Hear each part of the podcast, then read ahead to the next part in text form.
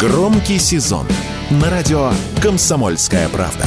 Весь мир услышит Россию. Весь мир услышит радио «Комсомольская правда». Материнский капитал предложили увеличить до 1 миллиона рублей. Предложение по индексации выплат на рождение ребенка выдвинули депутаты Госдумы. За первого ребенка хотят платить около 757 тысяч рублей, а на второго и третьего до 1 миллиона.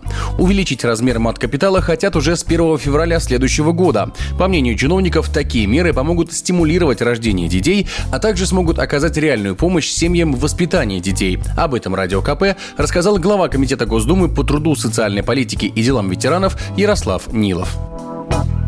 Мы сегодня находимся в демографической яме. На протяжении последних нескольких лет у нас отрицательный прирост населения. Позапрошлом году минус миллион, в прошлом году тоже чуть, э, ну, около этой же цифры. Поэтому нам надо принимать дополнительные меры для того, чтобы стимулировать рождаемость, поддерживать институт материнства, детства, поддерживать многодетные семьи. Программа «Мат Капитал» себя позитивно зарекомендовала. Она работает уже много лет, неоднократно продлевалась. Практически все институты, отвечающие за демографию, отвечающие за семейную политику отмечает позитивный результат от работы программы материнского капитала.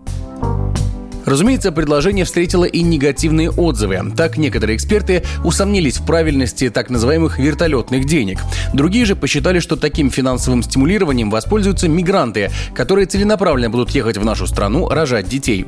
Однако, как рассказал Радио КП профессор финансового университета при правительстве России Александр Сафонов, такие опасения напрасны, ведь мат капитала могут получить только граждане России.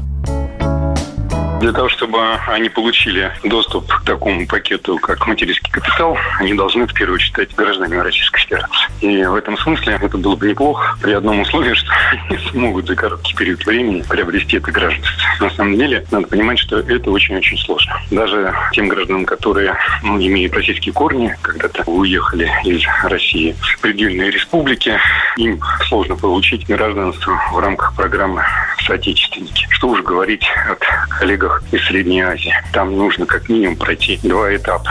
То есть сначала разрешение на временное пребывание, потом вид на жительство, и только потом гражданство. И каждый раз это где-то приблизительно по три года.